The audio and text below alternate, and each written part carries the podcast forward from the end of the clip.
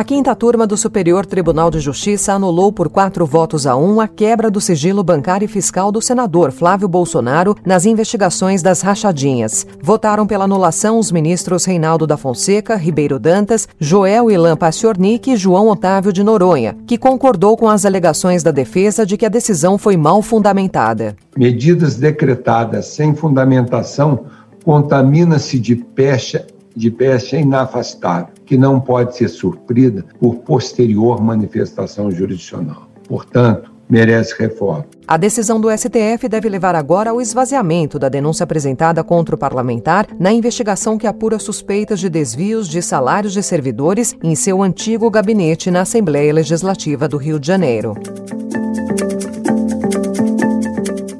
Com essa informação, abrimos o Notícia no seu Tempo, podcast que traz para você as principais informações da edição de hoje do jornal Estado de São Paulo. A vacinação no Brasil e no mundo, política, economia, cultura e muito mais. Quarta-feira, 24 de fevereiro de 2021. Estadão apresenta Notícia no seu tempo. Como diretor-presidente da Agência Nacional de Vigilância Sanitária, informo com grande satisfação que, após um período de análise de 17 dias, a Gerência Geral de Medicamentos da segunda diretoria concedeu o primeiro registro de vacina contra a Covid-19 para uso amplo das Américas. A Anvisa aprovou o registro definitivo no país da vacina da Pfizer. O governo brasileiro, porém, ainda negocia a compra do imunizante. Chile já vacinou mais de 15%. Graças a negociações com vários laboratórios, chilenos são os mais imunizados da América Latina. Estado de São Paulo planeja lockdown noturno. Hoje pela manhã nós anunciamos o fechamento de clubes sociais. Com isso, na prática, nós desativamos 100% da terceira fase. E fomos mais além. Salvador fecha praias com tapumes. Vou abrir alas, eu quero passar. Imersão nos dias de Chiquinha Gonzaga. Mostra e explora o universo da compositora. Notícia no seu tempo. As principais notícias do dia no jornal O Estado de São Paulo. Em política,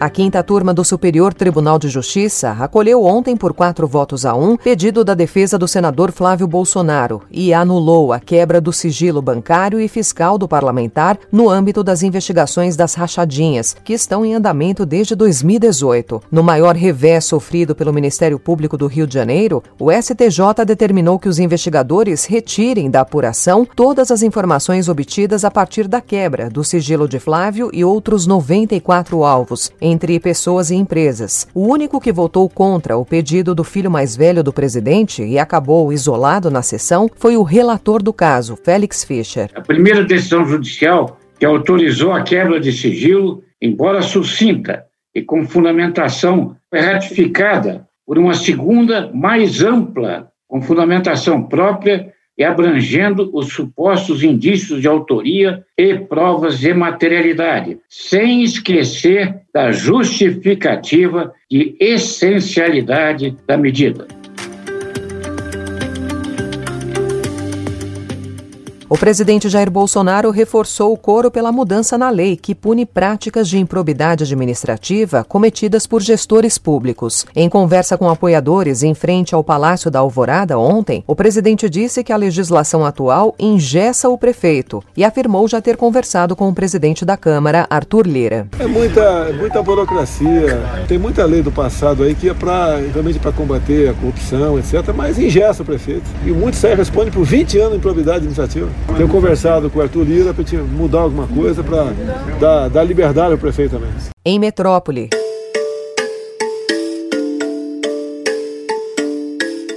A Anvisa aprovou o registro definitivo no Brasil da vacina produzida pela Pfizer. O diretor-presidente da agência, Antônio Barra Torres, falou sobre a eficácia do imunizante. O imunizante do laboratório Pfizer BioNTech teve sua segurança, qualidade e eficácia aferidas e atestadas pela equipe técnica de servidores da Anvisa, que prossegue no seu trabalho de proteção à saúde do cidadão brasileiro é a primeira vacina a ter autorização para uso em massa no país. A Coronavac e a de Oxford, por enquanto, só possuem aval para uso emergencial, o que permite aplicação na campanha de imunização do SUS enquanto durar a pandemia. O governo brasileiro, porém, ainda negocia a compra da vacina da Pfizer e há divergências em relação a cláusulas impostas pela farmacêutica, como a previsão de que a União assuma riscos e custos de efeitos colaterais dos produtos, mesma exigência feita a outros países e pela farmacêutica já Janssen. Depois de quase cinco meses abertas, as praias de Salvador voltaram a ser proibidas ontem e acabaram fechadas com tapumes. O prefeito Bruno Reis também anunciou anteontem, em entrevista à Rede Bahia, afiliada da Globo, o fechamento de clubes sociais, campos e quadras para conter o colapso do sistema de saúde. Estamos fechando as praias em Salvador todos os dias elas estavam fechadas somente aos domingos, como também a proibição da utilização de campos e quadras em nossa cidade que também estavam provocando aglomerações. Governo do Estado de São Paulo está preocupado, preocupado com o avanço eh, da Covid e, obviamente, nós não vamos permitir chegar a uma situação de caos e de incapacidade de atendimento no sistema hospitalar, seja público, seja privado. O governo do Estado de São Paulo planeja colocar todas as cidades em lockdown entre 10 da noite e 5 horas da manhã para frear o avanço da Covid-19. Nessa semana, São Paulo atingiu o maior número de internações em UTI desde o início da pandemia. A decisão final será tomada hoje, quando o governador João Dória vai anunciar as novas restrições. Dados da última avaliação nacional, realizada antes da pandemia, mostram que 95% dos estudantes terminam a escola pública no país sem o conhecimento esperado de matemática. O resultado do sistema de avaliação do ensino básico é ainda mais grave, porque muitos desses alunos passaram em seguida por um ano de escolas fechadas e ensino remoto insuficiente.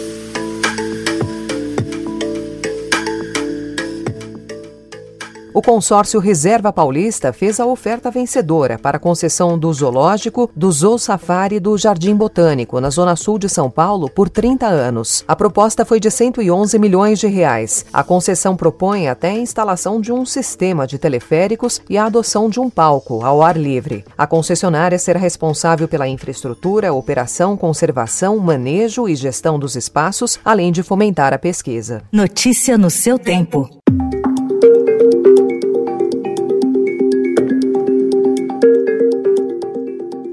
O presidente Jair Bolsonaro e os ministros da Economia Paulo Guedes, de Minas e Energia Bento Albuquerque e da Secretaria de Governo Luiz Eduardo Ramos entregaram pessoalmente ao Congresso, no início da noite de ontem, o texto da MP de privatização da Eletrobras, estatal com foco em geração e transmissão de energia. Bolsonaro e a caravana de ministros fizeram a travessia do Palácio do Planalto, onde o presidente despacha, ao Congresso, a pé. O objetivo com o gesto é sinalizar que o governo não retroagiu de sua agenda agenda liberal após o presidente Jair Bolsonaro intervir no comando da Petrobras. O texto foi entregue aos presidentes da Câmara, Arthur Lira, e do Senado, Rodrigo Pacheco, que falou sobre a MP. Como todas as medidas provisórias, será pelo Congresso Nacional dada a devida atenção, devido encaminhamento, também pela Câmara dos Deputados, pelo Senado da República, com a avaliação crítica, evidentemente, da maioria da Câmara, da maioria do Senado, entendendo as modificações que eventualmente devam ser feitas feitas e vamos manter esta relação de cordialidade, de respeito e de independência entre os poderes, que é fundamental para o bem do Brasil.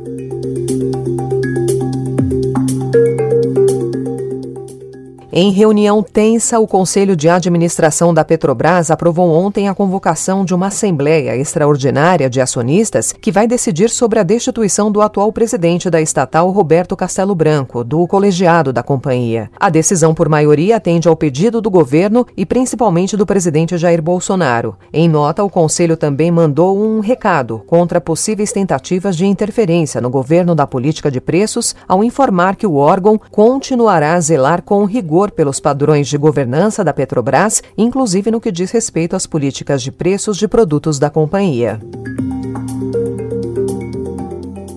A proposta de emenda à Constituição para destravar o auxílio emergencial recebeu uma enxurrada de críticas no Senado e a votação deve ser adiada para a próxima semana. Lideranças cobram a apresentação de um novo parecer, mais enxuto, sem os itens mais polêmicos. O fim dos pisos de gastos com saúde e educação foi sepultada antes mesmo da apresentação do relatório oficial pelo senador Márcio Bitar. Mesmo assim, o relator protocolou ontem o parecer com o dispositivo. Em entrevista à Globo News, Bitar disse que quer devolver autonomia aos governantes. Devolver aos municípios e ao Estado e à União o poder de legislar sobre uma das leis mais importantes, que é a do orçamento. Até porque vincular o orçamento da União, é, que é o único país democrático no mundo que tem esse grau de vinculação, não resolveu nada. Nós gastamos 6,3% do PIB nacional com educação, estamos com a educação brasileira entre as 20 piores nações do mundo. Agora em internacional.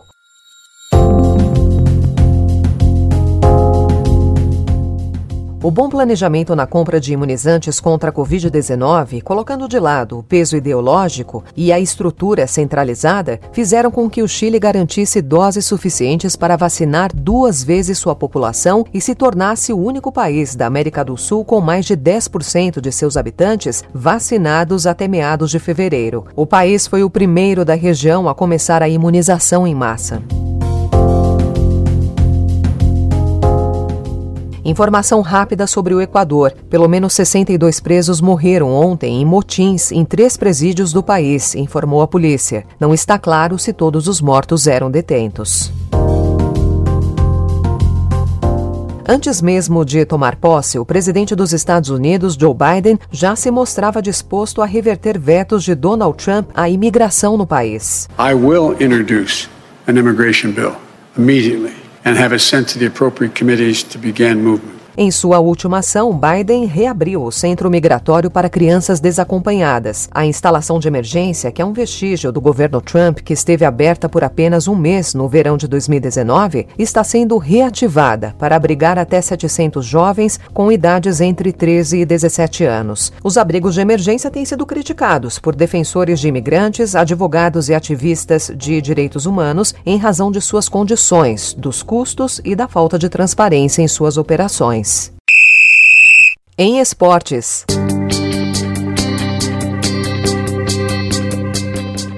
Após a disputa de 370 jogos, o Campeonato Brasileiro da temporada 2020 chegará ao seu ápice amanhã, com a disputa da 38ª rodada, a última. Com as 10 partidas marcadas para as 9 e meia da noite, a jornada servirá para definir o campeão nacional, além de colocar em disputa a última vaga na Copa Sul-Americana, decidir quem vai direto para a fase de grupos da Copa Libertadores e sacramentar o quarto time rebaixado. Uma quinta vaga na fase de grupos da Libertadores também pode ser encaminhada, mas dependerá do resultado da decisão da Copa do Brasil.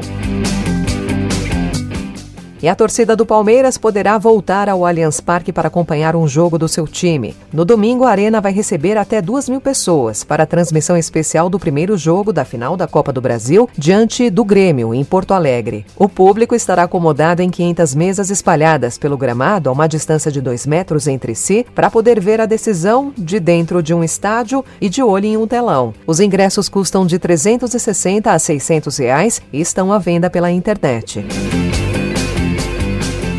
O lendário golfista Tiger Woods, de 45 anos, sofreu um acidente de carro em Los Angeles. Segundo um xerife do departamento de polícia local, o automóvel chegou a capotar e o norte-americano teve de ser retirado das ferragens do veículo com a ajuda dos bombeiros. Woods foi levado ao hospital com múltiplas fraturas nas pernas e passou por cirurgia.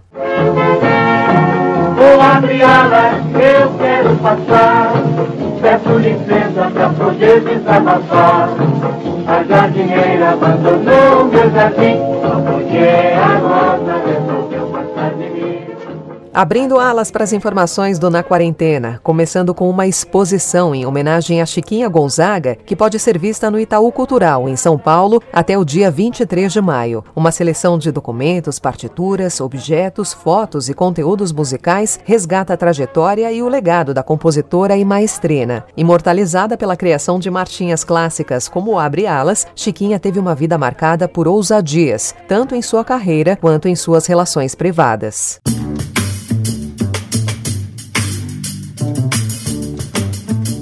Praticamente todos os festivais e todas as mostras de cinema tiveram de se adaptar à nova ordem social por causa da pandemia. Seguindo por esse caminho, começa nesta quinta-feira, dia 25, o Festival Férias Brasileiras, dedicado à criançada, composto por 23 títulos nacionais, disponíveis gratuitamente na plataforma Look até 25 de março.